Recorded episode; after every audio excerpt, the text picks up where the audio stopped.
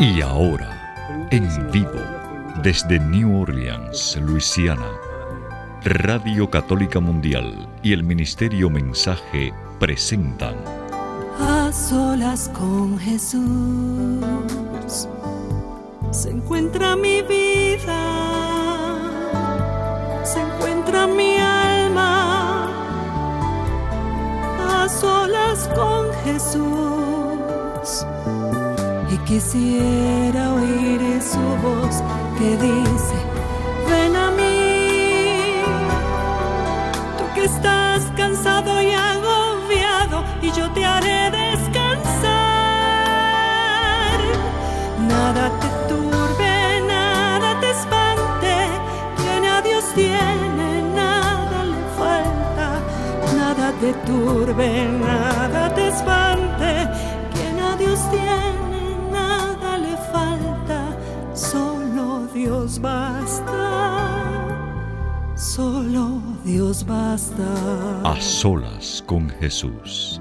A solas con Jesús.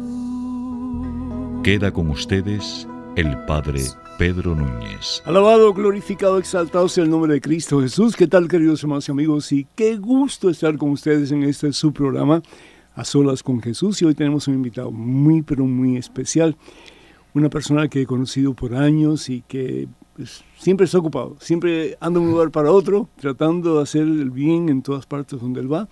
Y aquí ha estado con nosotros en el WTN, es Monseñor Willy Peña, y vamos a estar hablando con él en cuestión de minutos.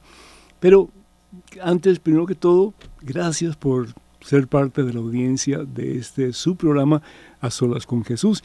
Estamos en vivo y en directo desde la sede de Radio Católica Mundial aquí en Birmingham, Alabama. Así que, pues, ojalá que ustedes nos llamen con sus preguntas. Hoy va a ser estudio abierto, es decir, no vamos a tener un tema específico, sino que cualquier pregunta ustedes tengan, cualquier duda, cualquier comentario, por favor, no dejen de hacerlo.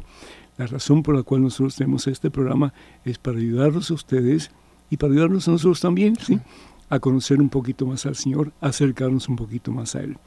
Así que bendito sea Dios, hoy creo que vamos a tener muchas preguntas, así lo, lo creo, así pues eh, lo siento en mi corazón.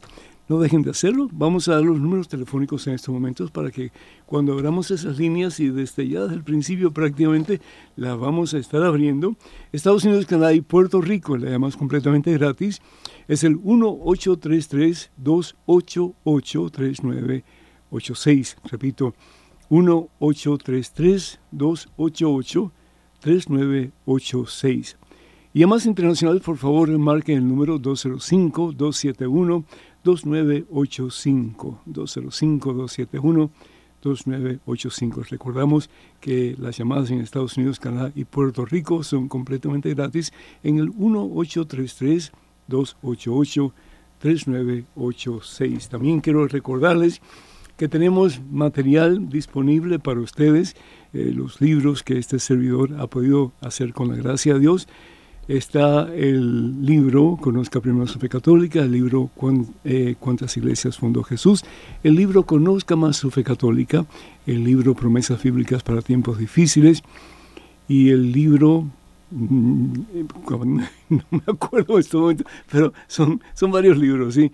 Así que para ordenar cualquiera de este material o pues, tener más información sobre ellos, por favor comuníquense al número telefónico del catálogo religioso de WTN.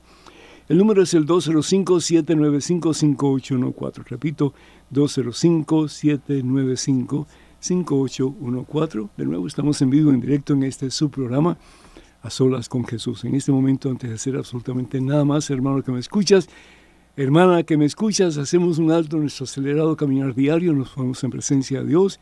Hermano, hermana, vamos a orar. En el nombre del Padre, del Hijo y del Espíritu Santo. Amén. Padre bueno, Padre amantísimo, Padre misericordioso. Gracias, oh Dios, por el don de la vida. Gracias por Jesús, el que es el camino, la verdad y la vida. Sin Jesús, Señor, nuestras vidas estarían como que de una forma confusa en nuestra relación contigo. Te conoceríamos, pero a una gran y apartada distancia. Pero Jesús viene a revelarnos quién tú eres, Señor. Y entre las cosas más maravillosas que podemos saber de ti a través de Jesús y sus discípulos es que tú eres amor, mi Dios. Primera de Juan capítulo 4 versículo 16. Dios es amor. Tú eres amor, Señor. Tú eres la plenitud del amor, Señor. Y qué rico poderte conocer, Señor. El ser humano busca sentirse amado. El ser humano busca propósito, razón, sentido a su vida. Y la razón, el propósito, el sentido de nuestra vida, Señor, es conocerte. Porque conociéndote a ti, Señor, vamos a poder conocer más y más lo que verdaderamente es el amor.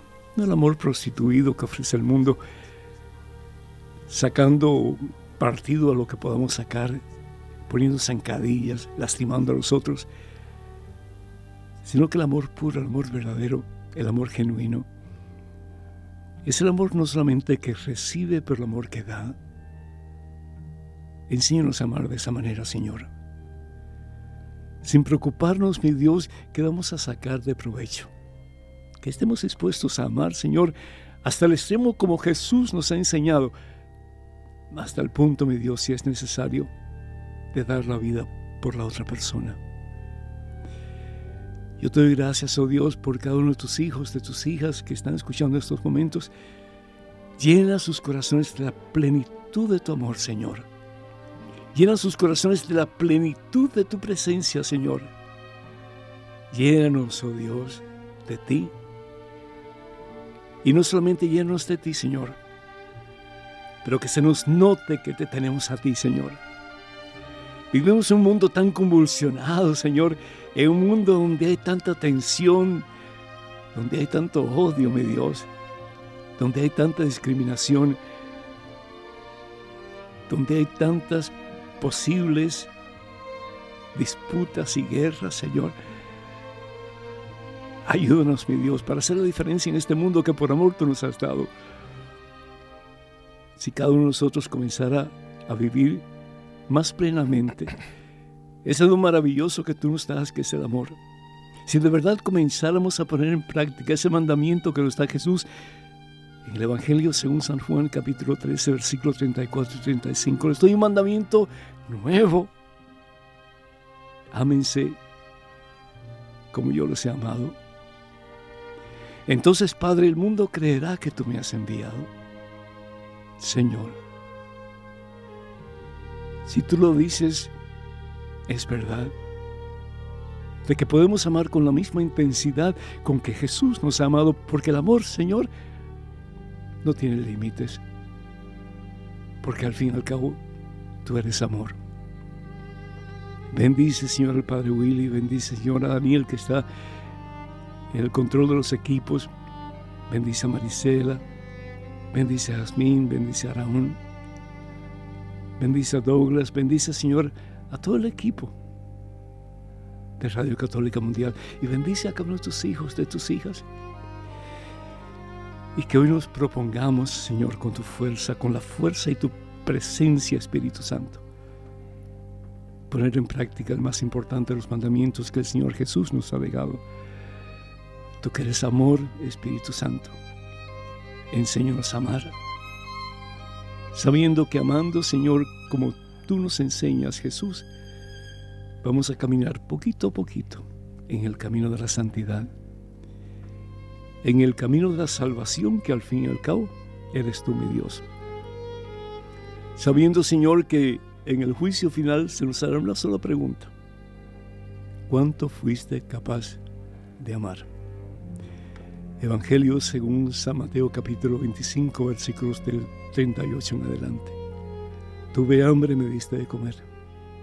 Tuve sed, me diste de beber. Estaba desnudo, me vestiste. Enfermo y me visitaste. Señor, cuando te vimos desnudo, sediento, hambriento, en la cárcel, y te atendimos, Señor. Y el rey dirá, Jesús dirá, lo que hicieron por el más pequeño, lo hicieron también por mí. Señor, bendice a cada esposo, a cada esposa que pueda ver en su pareja tu presencia, Señor. y que pueda amar en su pareja tu misma presencia, Jesús. Te pido por los padres y los hijos que están escuchando, bendícelos, Señor, que puedan ver tu presencia reflejada en ellos.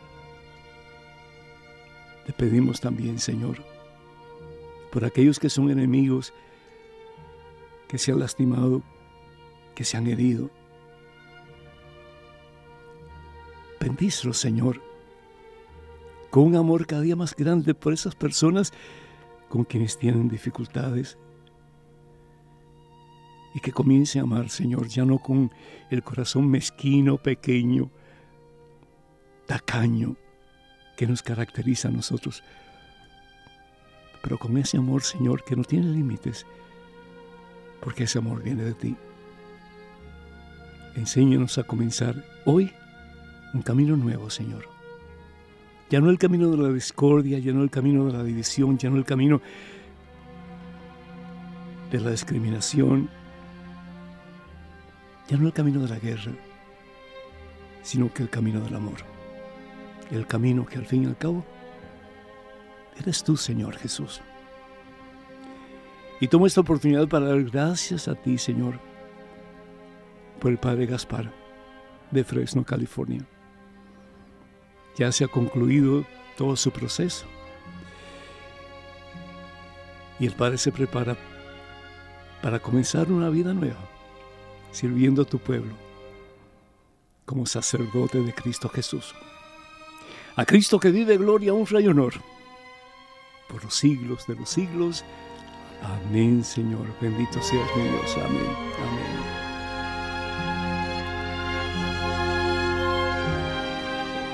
Bendito sea Dios, hermanas y hermanos, y qué alegría tenerte, Padre, Monseñor, qué alegría tenerte, bendito sea mi Dios, qué alegría.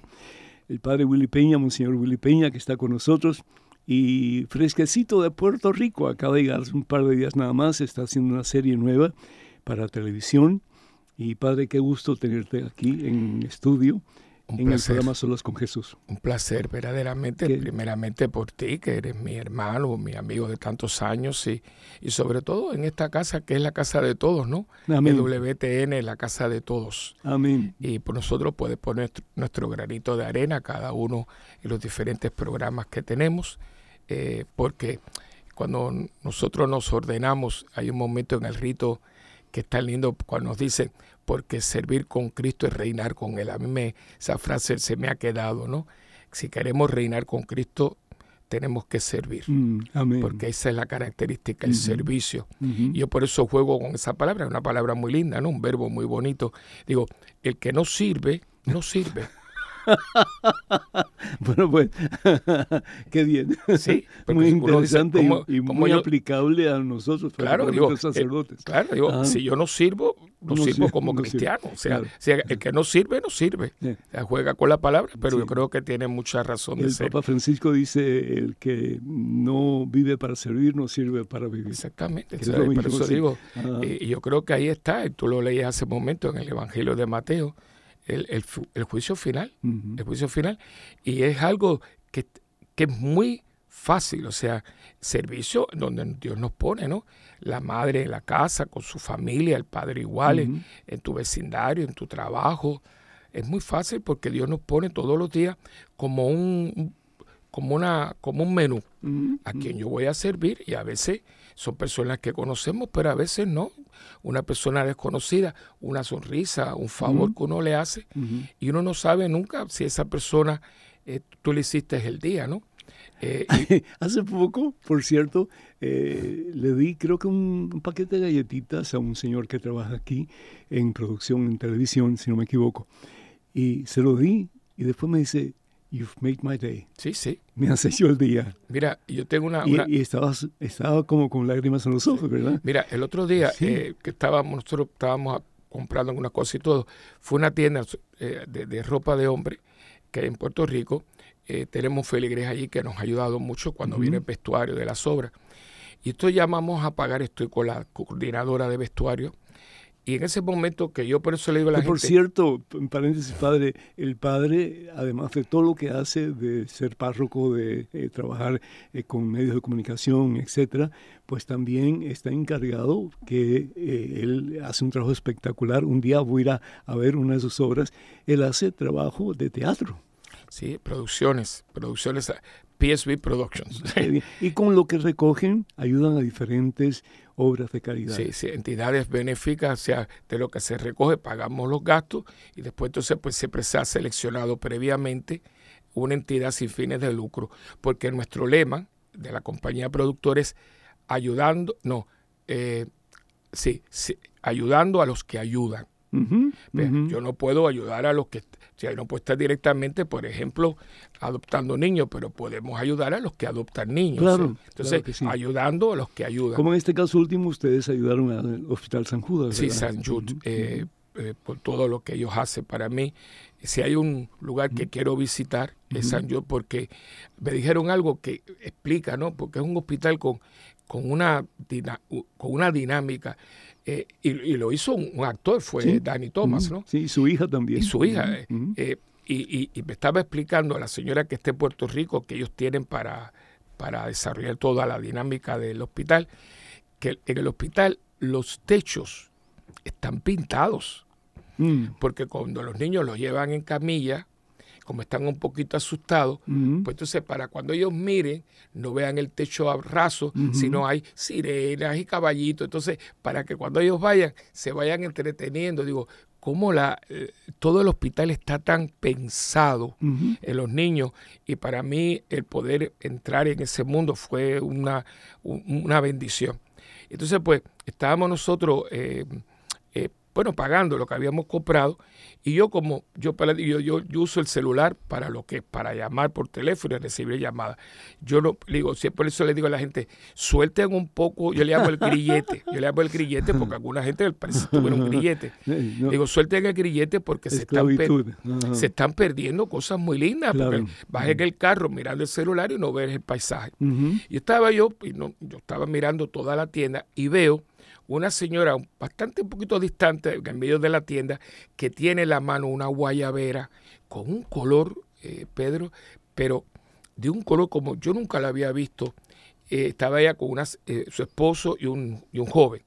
Entonces yo, que soy a veces, me meto en lo que no tengo que hacer, me, me, me, acerco y entonces ella la está mirando y digo, ay señora, cómprela porque qué color más lindo tiene esa guayabera. Entonces ella que está como medio helado, se me vira, le corren unas lágrimas y me dice, la estoy comprando para mi papá que murió ayer. Ay, santo Dios. Mm. Yo me quedé porque yo nunca había escuchado gente comprando ropa para una persona que falleció. Claro, claro. Entonces yo me quedé así entonces le dije, entonces le dije, entonces le dije, pues qué mejor para él que va a una gran fiesta en el cielo. Eso, ¿sabes una cosa interesante ahora que estás pensando eso? Y vamos a entrar en materia, ya se lo prometo, sí. Pero mi madre, antes de morir, unos días antes, mamá ya no podía caminar, sí, estaba siempre en silla de ruedas. Pero ella enseñó que tenía unos zapatos nuevos y que había entrado en esta mansión fabulosa y que mi papá se había acercado a ella y la había invitado a bailar. Una gran fiesta. Y dije, Dios mío santo, ¿será que mamá ya pronto va a partir hacia ti? Y así fue. Y así fue. después, pues entregó su alma al Señor. Pues entonces, ella se quedó. Entonces, yo le fui, entonces regresé a, a, pagar. Pero cuando iba, le dije a esta señora Alicia, espera un momentito, le dije, mire, dime su nombre, el nombre de su papá, mm. porque yo voy a celebrar misa dentro de dos horas y mi intención por él va a estar en la misa de hoy. Qué hermoso. Y le dije a la gente, mira, en el, en el menú del día, ese prójimo lo tenía mm. Dios para mí y yo no conozco a la señora. Por eso yo digo, el prójimo, y, y, les voy a regalar, la definición es de Benedicto XVI, prójimo es todo aquel que necesita de mí y yo puedo ayudar. Es, es precioso, o sea, todo el que necesita de mí y yo puedo ayudar. Y eso es, mira, necesito un bolígrafo, un bolígrafo, mira, me lo presta. O sea, que no es tan complicado. A veces nosotros hablamos de prójimo, creemos, no, no, es la persona en la ocasión, en el momento, en, el sitio que Dios te va a, proponer. y, eso es todo. y, es un concepto nuevo que Jesús implanta, porque para los judíos pues el prójimo era solamente el familiar, el, vecino, el amigo, ¿verdad? Y por eso es que era muy difícil que los judíos eh, tuvieran una cena con gente desconocida, ¿cierto?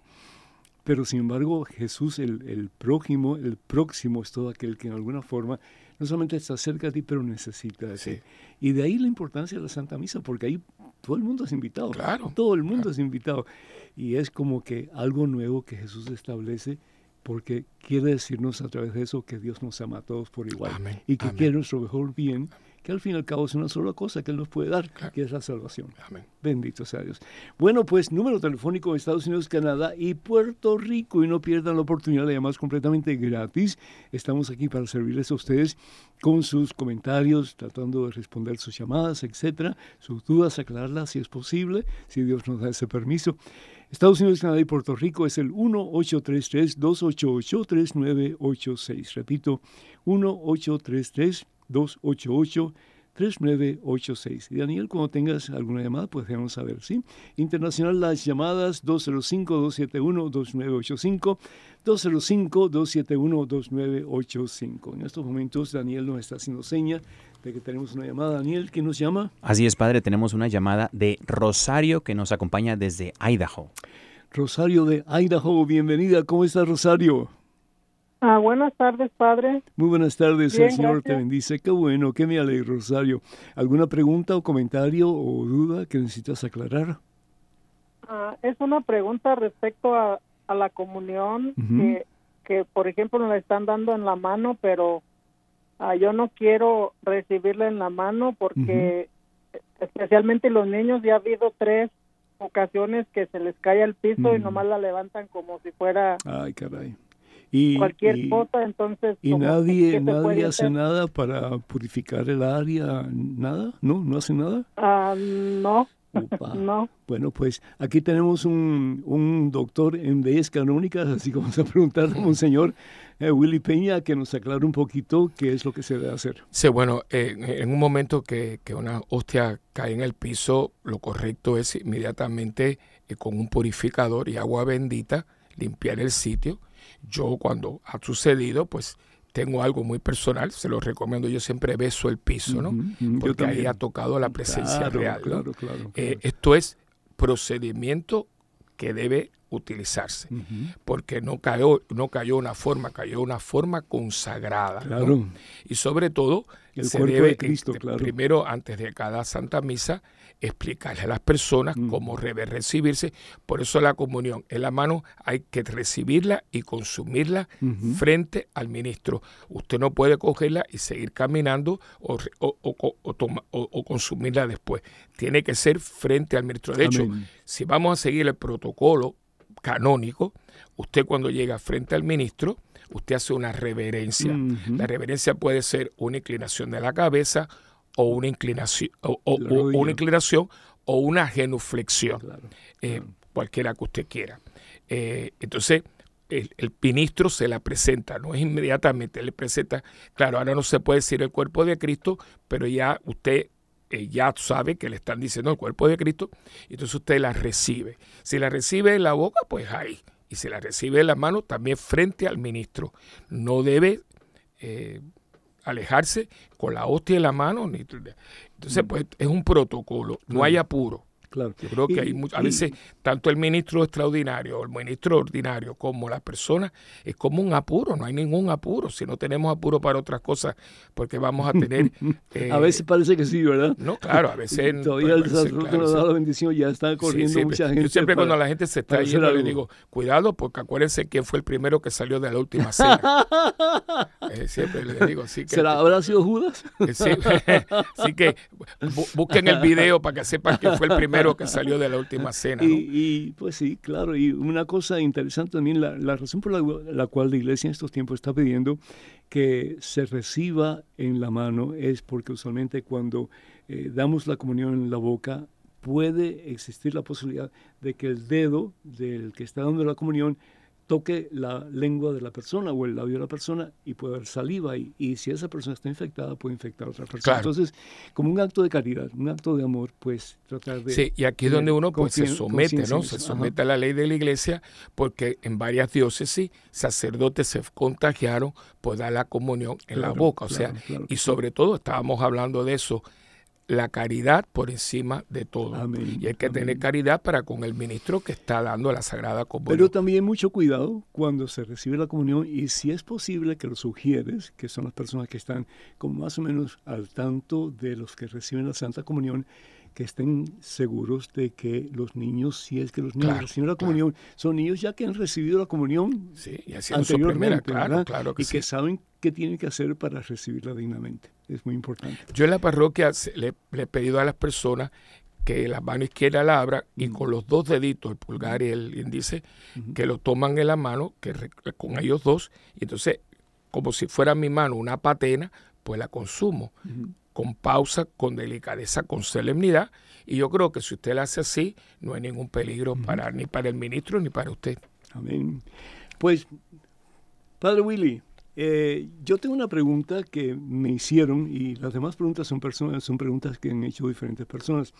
Pero esta pregunta, a ti te dicen Monseñor Willy Peña. ¿Qué es un Monseñor? eh, monseñor. Monseñor. Es una, una, palabra muy bonita, viene del francés, Monseñor. Mi Señor. Y son títulos que la Iglesia adoptó en un momento dado a, través de la historia para distinguir a un clérigo.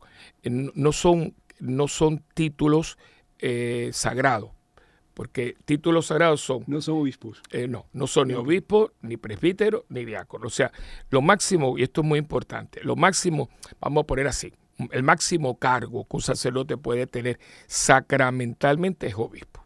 Y por eso ese, ese sacramento se llama sacramento del orden porque tiene tres niveles el orden de los diáconos, el orden de los presbíteros y, el orden de los obispos. Está en la Biblia, por cierto. Está, todo está, está, Y eso lo inventó la iglesia. Vemos ya en el libro de los Hechos cómo se va y la iglesia tiene un poder para estructurarla, ¿no? Y por eso empiezan los diáconos, después están los presbíteros, que eran las comunidades, que significan los ancianos de la comunidad. Y que hoy día se llaman sacerdotes, ¿verdad? Sí, que la gente le llama, nos llama sacerdotes.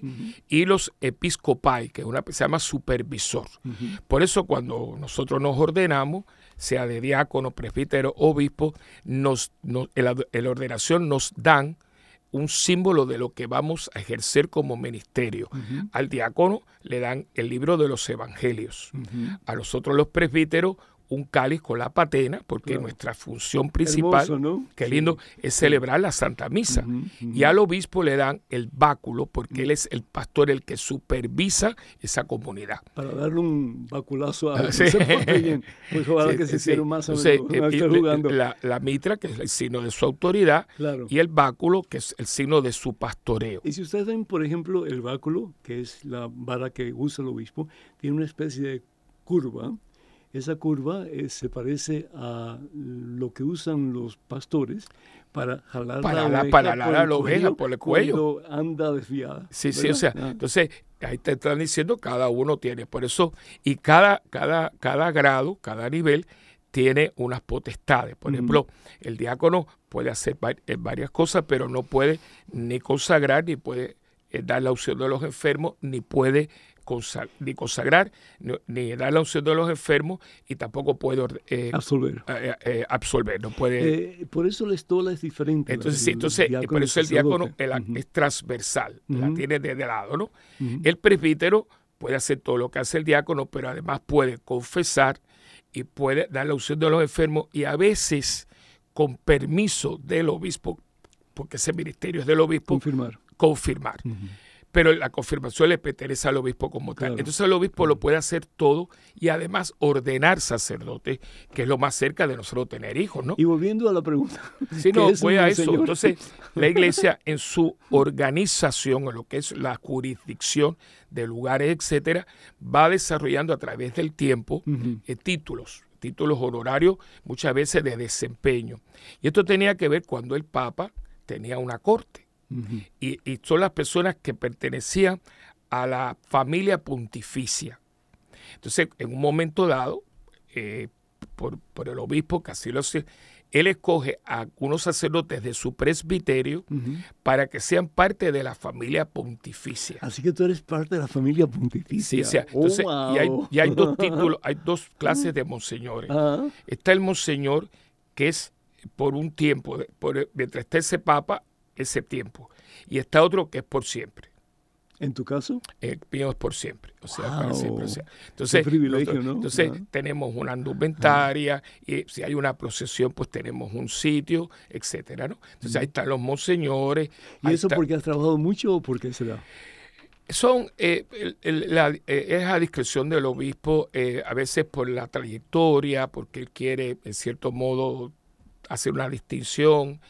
Con el tiempo, uno se da cuenta de que ah, volvemos a lo mismo que aquí todos estamos, somos siervos inútiles, y cuando alguien tiene ese detalle, pues uno lo recibe con mucho agrado, pero eh, seguimos haciendo lo mismo. Yo me acuerdo que cuando a mí me hicieron monseñor, los jóvenes del grupo, ellos estaban un poco intimidados, ¿no? Entonces cuando yo llego y dice, mm. padre, ¿cómo tenemos que llamarle? Es el mismo perro con diferente collar. Vamos a, llamadas, tenemos a eh, ¿A quién tenemos en la línea, Daniel? Sí, padre, tenemos a Israel que nos acompaña desde California. Israel, Señor te bendice. Bienvenido. ¿Cómo estás, hijo? Gracias, padre. Buenas noches. Buenas noches. Ya el padre Peña también. Hola, ¿qué tal? Este, buenas noches. Este, quería hacer un comentario sobre ahorita lo que estaba diciendo el padre Willy Peña con lo que le pasó con esta señora que, que, andaba escogiendo el, la guayabera. este para su. Sí, este, en noviembre pasado acá nosotros, mm, este, murió mi mamá y a mí y a mi esposa nos tocó ir a, a comprar la ropa que le íbamos a poner. Ajá, ajá. Y, ahorita me, me llegó. ¿Te acordaste lo de eso, que dijo el padre, lo que dijo el padre Peña que, que la estaba, lo estaba pues vistiendo para esta gran fiesta que le esperaban en el cielo. Amén. Amén. Y, Amén. En aquel momento yo no, pues no, no, no, no pensé la, ahorita, ahorita, hasta ahorita que lo escuché, ya, que lo escuché decir esto, me, me vino a la mente de que nosotros tuvimos que ir también a comprarle su ropa a mi mamá para hicieron lo mismo, hicieron lo mismo, sí, para que ella fuera como Dios manda a celebrar con vestido de boda, Jesucristo. Con vestido de boda, así es, de boda para la gran fiesta. Muchísimas gracias, mijo, por tu llamada, por tu comentario. Que Dios te, bendiga y muchas felicidades. Y algún día nos encontraremos con tu mami, con todos los seres queridos. en la gran fiesta. En la gran fiesta, en el gran banquete, sí, del Señor. Amén, amén. Daniel. Sí, padre, tenemos una paisana del padre Willy Peña, ah, eh, Damaris desde Puerto Rico. Bienvenida, mi hermanita. Buenas noches a ambos, soy gran admiradora de ambos y les agradezco tanto las enseñanzas que nos han brindado por muchísimos años. Eh, tengo una pregunta porque me surgió una duda en el día de hoy con relación a si estamos en desobediencia eh, los diferentes grupos eh, de ministeriales de la iglesia cuando nos reunimos ahora en tiempos de pandemia. Bueno, mira, eh, nosotros eh, más, que más que desobediencia es prudencia, responsabilidad y amor al prójimo, ¿no? El, el, el, protocolo que está utilizando la iglesia es un protocolo que la iglesia recibe de los diferentes departamentos, entidades, ministerios, como se llamen, secretaría, en el caso nuestro en Puerto Rico, que la secretaría, el secretario de salud, junto con el equipo médico que tiene el señor gobernador, lo asesora y de eso sale un protocolo para el bienestar de todos, ¿no? Entonces la iglesia, los obispos, pues lo, lo, toman y nos lo distribuye. Y en esto no es solamente por la obediencia, sino es por el bienestar de todos. O sea que más que hablar de obediencia o desobediencia, es la caridad. La caridad, como decía el Padre, el amor son obras, no solamente palabras, ¿no? Entonces, si dicen que en este momento ahora hubo un, está bajando, gracias a Dios, bastante, pues ahorita podrán decirnos que te, podamos tener reuniones con la debida, el debido de A mí me llama atención, padre, ¿verdad? Los juegos de fútbol llenos los estadios, ¿sí? Eh, no sé, los... los supermercados, enormes, digamos, o sea, sí. Pero sin embargo, la iglesia... Claro, eh, eh, es decir, ¿qué pasa? bueno, es que aquí hay muchas confusiones, especialmente lo que es importante, lo que no es importante y lo menos importante. Pero lo que cuando el obispo de nosotros habla... Yo comprendo. Entonces uno, pues mira... Pero ¿tenemos fe o no tenemos fe? claro, yo creo que, claro, si entramos por ahí, pues entonces eso es otro, otro asunto, pero contestándole a ella uno se sigue. O sea, por ejemplo, yo he tenido reuniones, pero lo que no están tratando, porque lo que pasó en Puerto Rico, en especial, ¿no? En otros lugares también, que subió un 44% el contagio. hay que cuidarse. Y prácticamente cerraron todo, todo, todo se suspendió. En ese caso, comprendo. Sí. Pero en el caso de que ah, en Nueva Orleans pasó, eh, los casinos siguieron abiertos, eh, los mercados siguieron abiertos, eh, los estadios siguieron abiertos pero la iglesia tuvo que cerrar. Claro. No, hombre, claro, yo creo que ahí es donde entonces uno tiene que dejarse oír y uno levantar su voz, ¿no? Claro. Eh, en el caso de ella, que está hablando de la experiencia que tuvimos en Puerto Rico, es porque hubo un gigantesco concierto que fue una, poniendo la palabra, una metida de delicado pie para ser fino, ¿no? Y, nosotros que estábamos en 2.5, subimos a 44%, ¿sí? Para no decir la pata, ¿entiendes?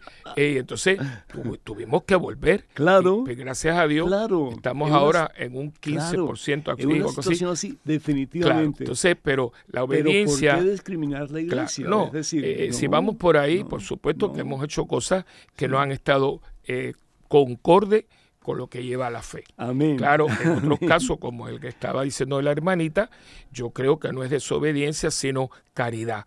Caridad para con todos porque lo estamos protegiendo unos a otros. Claro, claro, que si padre en la página de Facebook de este servidor están debatiendo con alguien que dice por qué se les llama padre y citan la Biblia Hebreos capítulo 7 versículo 3. Eh, no hay no hay no hay coherencia entre eh, cuando Jesús dice no deben llamar Padre, etcétera, etcétera, que aparece en el Evangelio según San Mateo, y lo que está diciendo aquí el, autor del libro de la carta a los Hebreos, que habla de Melquisedec, y dice lo siguiente, el nombre de Melquisedec significa rey de justicia, y además era rey de Salem, es decir, rey de paz. La palabra Jerusalén eh, significa Jerus, eh, casa o, ciudad, y Salem significa paz, ¿verdad? No se menciona ni a su padre ni a su madre, ni a sus antepasados, es decir, porque estamos hablando de una historia muy antigua, entonces nada que ver con lo que dice Jesús en el Evangelio según San Mateo. Eh, vamos a ver aquí, Evangelio según San Mateo, en el capítulo creo que es el 23, vamos a ver un momentito. Sí, aquí dice la palabra de Dios lo siguiente. No se dejen llamar maestros. Claro, Jesús está usando una hipérbole, así se dice, ¿verdad? En español. Usa una hipérbole, una exageración. Que nadie llama a nadie maestro, y sin embargo todos nosotros llamamos a nuestros, pues, eh, nuestros instructores en todas las asignaturas que hemos tomado. maestros, ¿verdad? Es decir, sabiendo, claro, que hay uno que es el maestro por excelencia, que es Dios. Dice, y todos ustedes son hermanos, no llamen a nadie padre, a nadie en la tierra, porque tienen un solo Padre y con toda razón, el que nos ha dado la vida, el que nos mantiene y el que pues nos da la oportunidad de un día estar con Él en el cielo, pues ese es Dios. Tampoco deben llamar ustedes a nadie guía o doctor. Los, los guías, la palabra guía significa el que sabe más, ¿verdad? Y el que sabe más, por lo menos en el ámbito médico, es el sacerdote. Entonces, si no podemos llamar a nadie doctor, ni maestro, ni padre, ¿cómo los vamos a llamar? Oye tú. Es decir, se cae de la mata que lo que queremos decir, lo que Dios quiere decir, lo que Jesucristo quiere decir, es que tengamos bien en cuenta que si es cierto que somos extensiones del Padre, somos extensiones del guía, somos extensiones del Maestro, que al fin y al cabo es Dios, pero el único que realmente es Padre, Maestro y guía o doctor es Dios, es Jesucristo. Claro, y yo creo que por eso eh, es muy importante la formación. Eh, amén, amén, amén. La Biblia se estudia y nos formamos en ella y claro, hay que, eh, como decía San Ignacio, ¿no? Cuando estaba hablando de la espiritualidad, decía, mm. tenemos que hacer composición de lugar. hablaba el Ignacio de una manera muy clara, como fundador de los jesuitas que no, muy práctico. Dice, cuando usted coja un texto bíblico, componga el lugar, quiénes estaban allí, cómo eran, etcétera. ¿Y cuál es la intención? ¿Cuál era la intención? si usted coge la Biblia, literalmente habrá cosas incluso, bueno, usted puede justificar matar gente, pero una guerra santa. Pero lee Jericó, lee la toma de Jericó. Mataron hombres, mujeres, jóvenes, niños, todo el mundo. ¿Por qué? Porque había que matar, exterminar a los infieles. Por eso digo, entonces, tiene uno que hacer composición del lugar, la historia, las costumbres, y vamos, vamos viendo que la gente va tomando conciencia, ¿no? Eh, la gente de hace 40 años, por ejemplo, una cosa muy sencilla. Hace 40 años la gente no tenía celulares. Amén. Y ahora la gente tiene un celular, cualquier, hasta los niñitos. Entonces, Desafortunadamente, padre. claro, sí. Tenemos una llamada telefónica, por favor, adelante. ¿Con quién hablamos? Claro que sí, padre. Tenemos a María que nos acompaña desde Nueva Jersey.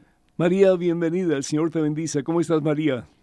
Amén, bien, gracias, Padre. Gracias por tu paciencia. Muy bien, por la gracia de Dios. Adelante con tu pregunta o tu comentario, por favor.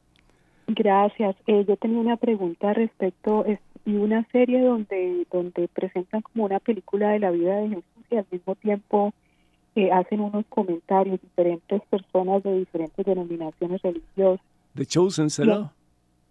Eh, una de que está en Amazon.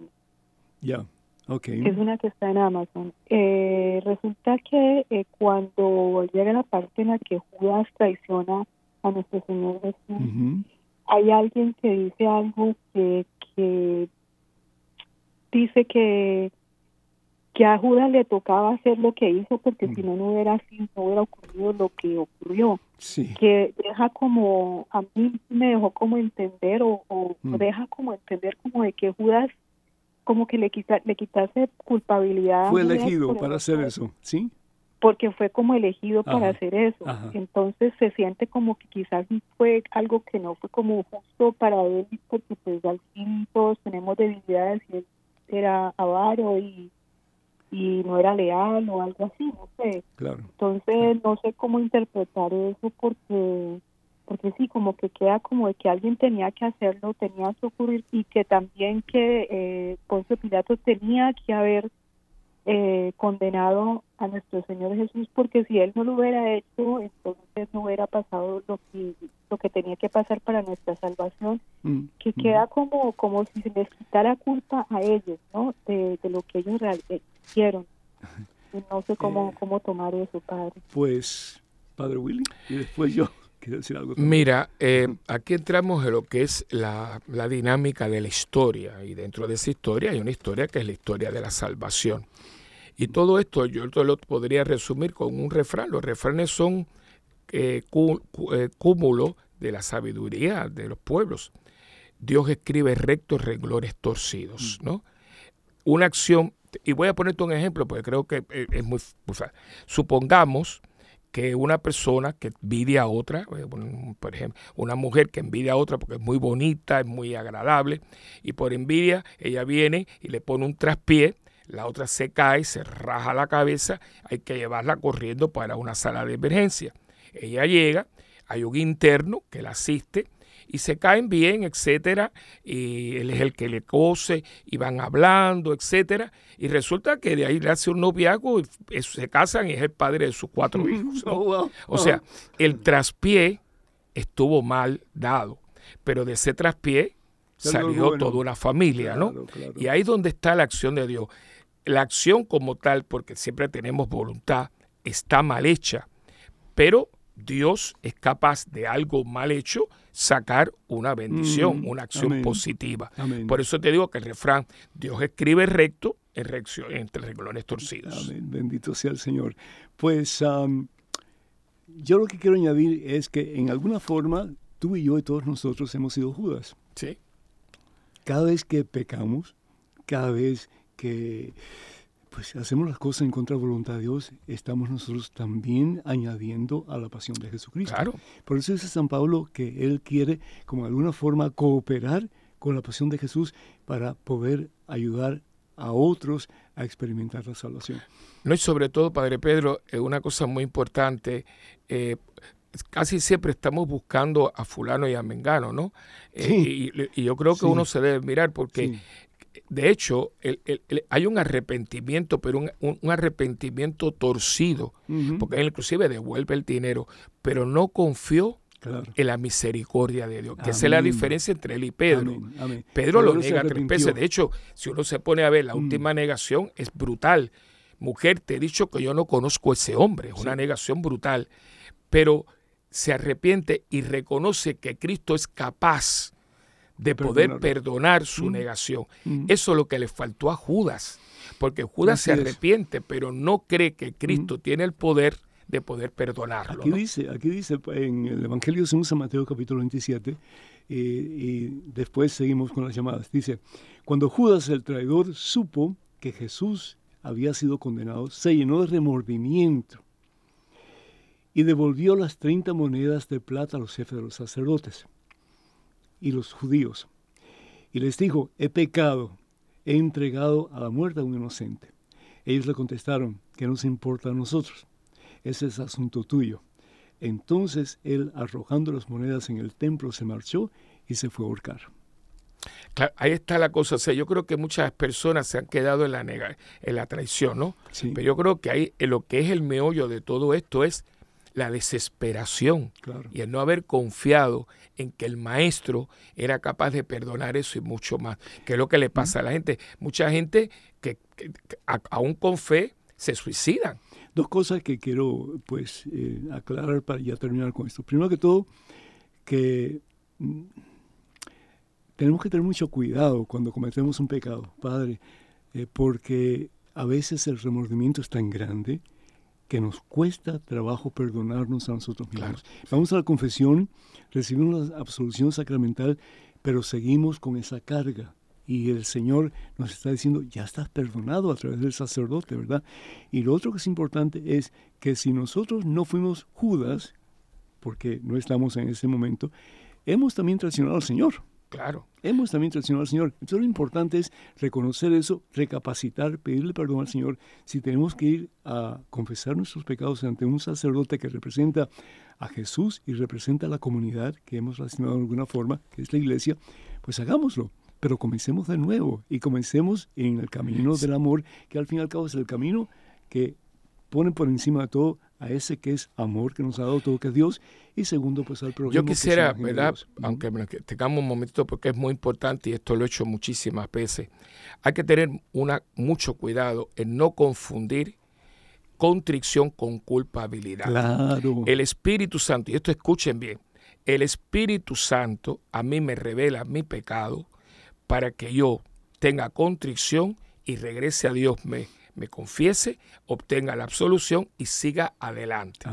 Cuidado ahora porque el espíritu del mal, el mentiroso, me va a culpar del pecado para que yo me acuse a sí mismo y desconfíe de la misericordia de Dios. Amén. Entonces, cuidado porque entre culpabilidad y contrición se parece, pero son totalmente opuestas. Así que cuidado porque aún ahí hay que tener mucho discernimiento. Amén. ¿Tenemos otra llamada, Daniel? Así es, Padre. Tenemos a Carlos desde Virginia. Carlos, el Señor te bendice. Bienvenido, hermano. ¿Cómo estás? Muy buenas noches. Buenas noches, hijo qué bonito es conocer nuestra fe católica mientras el mundo gira. Este, ese, es el, ese es el nombre del programa del Padre en WTN, ¿ah? mientras el mundo gira. Adelante, Carlos. Sí, este, yo tengo una pregunta. en el, alguien me decía en Santiago, Santiago 5.16, eh, de a confesar pues mutuamente vuestros pecados. Sí y orad los unos por los otros para que seáis curados. La oración ferviente del justo tiene mucho poder. Me alegaban de que por qué era necesario confesarse este con un sacerdote cuando dice cuando en realidad la Biblia dice que si se confiesan los unos con los otros. ¿Cuándo comenzó la Biblia a estar en vigencia, Carlos? ¿En qué, en, qué, ¿En qué época, en qué año? Bueno, desde, que el Papa, el Papa Damaso, Damaso I, este, eh, siglo cuarto a través de, de, San Jerónimo, siglo cuarto de San Jerónimo, Sí, a través de San Jerónimo ordenó la, la, la puesta de las escrituras. Quiere decir que todo es un proceso en escala, ¿sí? Hacia quién es Dios y qué es lo que Dios quiere de nosotros. Eso no podemos esperar que la teología del principio de la iglesia sea igual que la nuestra. Ha habido más de dos mil años de, de discernimiento, de estudio, de, de pues, profundización, de, la palabra. Y entonces, Padre, ¿cuál sería la respuesta? Es que lo que tú estás diciendo, eh, muchas veces lo que pasa es que se ve a la iglesia como una institución enquilosada. Y la iglesia es el cuerpo místico de Cristo. Está en este momento. Vivo. Está vivo. En este momento la iglesia está en discernimiento, en profundización, están los teólogos y, los sacramentos. O sea, de pronto no hubieron siete sacramentos, eso se fue formalizando y ahí está el poder que Cristo le da a Pedro y a todo el colegio apostólico. El mismo credo, el mismo credo. Es decir, mm, todo lo que le recitamos en el credo no salió así de nada. Claro que no, eso es fruto de los concilios. guió a la iglesia hasta poder declarar esto es lo que Y el primer concilio es muy importante, por ejemplo, en el libro de los Hechos, la, oportunidad de ocasiones que ellos dicen, porque se reunieron, por ejemplo, el primer concierto, el concilio de Jerusalén, cuando el tema de la circuncisión, después de orar y deliberar entre ellos, y la sabiduría que Dios nos da, la cabeza la tenemos para pensar, pues entonces ellos dicen, el Espíritu Santo y nosotros hemos llegado a esta conclusión. Hubo un momento en que había una gran confusión sobre la circuncisión a los gentiles. Entonces se pusieron en oración y ahí lo vemos, como una práctica muy judía, llegan a la conclusión, no, esto es nuevo y no, lo que hace falta es la circuncisión del corazón. Y así como así pasó en el concilio eh, de Jerusalén, ha habido los concilios locales, los concilios diocesanos y los concilios ecuménicos. Y la iglesia ahora mismo hubo el concilio de Trento en los años 40 y de pronto viene el concilio Vaticano I y el de el 60 que fue el concilio Vaticano II cuando la iglesia se une y bajo la inspiración del Espíritu Santo aclara conceptos eh, eh, todo el Concilio Vaticano, que es un regalazo de Dios, como se vio la iglesia hacia adentro. Y cuando uno ve la eclesiología, o sea, todo el concepto de la iglesia del Concilio Vaticano II, no la tenemos en el Concilio Vaticano I, porque va pasando el tiempo, ¿no? Y hay ciencia. Y la iglesia, que nunca ha tenido rechazo, al contrario, la razón y la fe se complementan, pues entonces tenemos conocimiento. Un ejemplo sencillo. Por un momento dado, a los suicidas no se le daba cristiana sepultura. No podían eh, ser enterrados, no podían ser enterrados en, Campo Santo.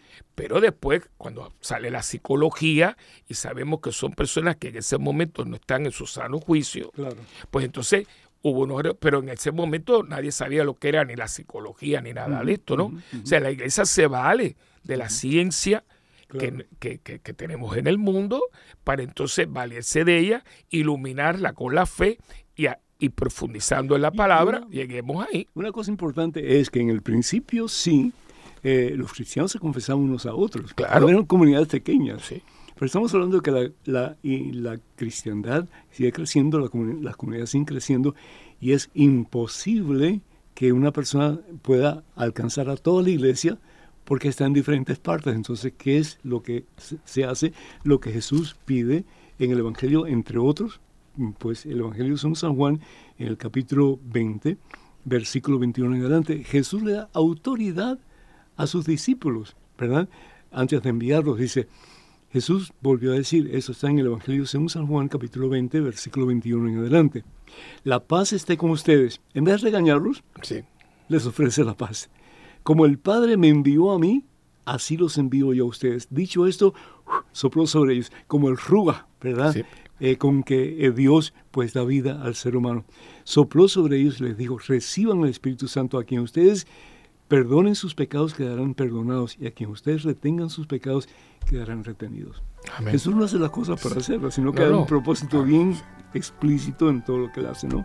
Entonces, si bien es cierto que al principio de la iglesia, pues lo que se hacía era que la comunidad se reunía, que era pequeña, y se confesaban unos a otros y se perdonaban, porque ahí estaba el obispo y ahí estaba pues la iglesia, que es el cuerpo místico. Siempre, porque acuérdense que eran, eran grupos tan pequeños que Pablo le manda cartas para que lean la carta. O sea, y decía, cuando termine la carta, pásela a otra comunidad. Ya nos ha, terminado, qué pena. Aquí una persona, una persona dice muchísimas gracias por las enseñanzas, están felices de vernos juntos. Es dos santos sacerdotes. Muchísimas gracias. que el Señor bendiga. siempre, Padre y Espíritu Santo. Hasta la próxima, Dios mediante. yo te haré descansar, nada te turbe, nada te espante, quien a Dios tiene, nada le falta nada te turbe, nada te espante, quien a Dios tiene, nada le falta, Descarga nuestra app de EWTN en tu celular, donde podrás disfrutar de toda nuestra programación en vivo de radio y televisión, además de podcast, noticias y la Biblia. Descárgala gratis en Google Play Store y Apple App Store.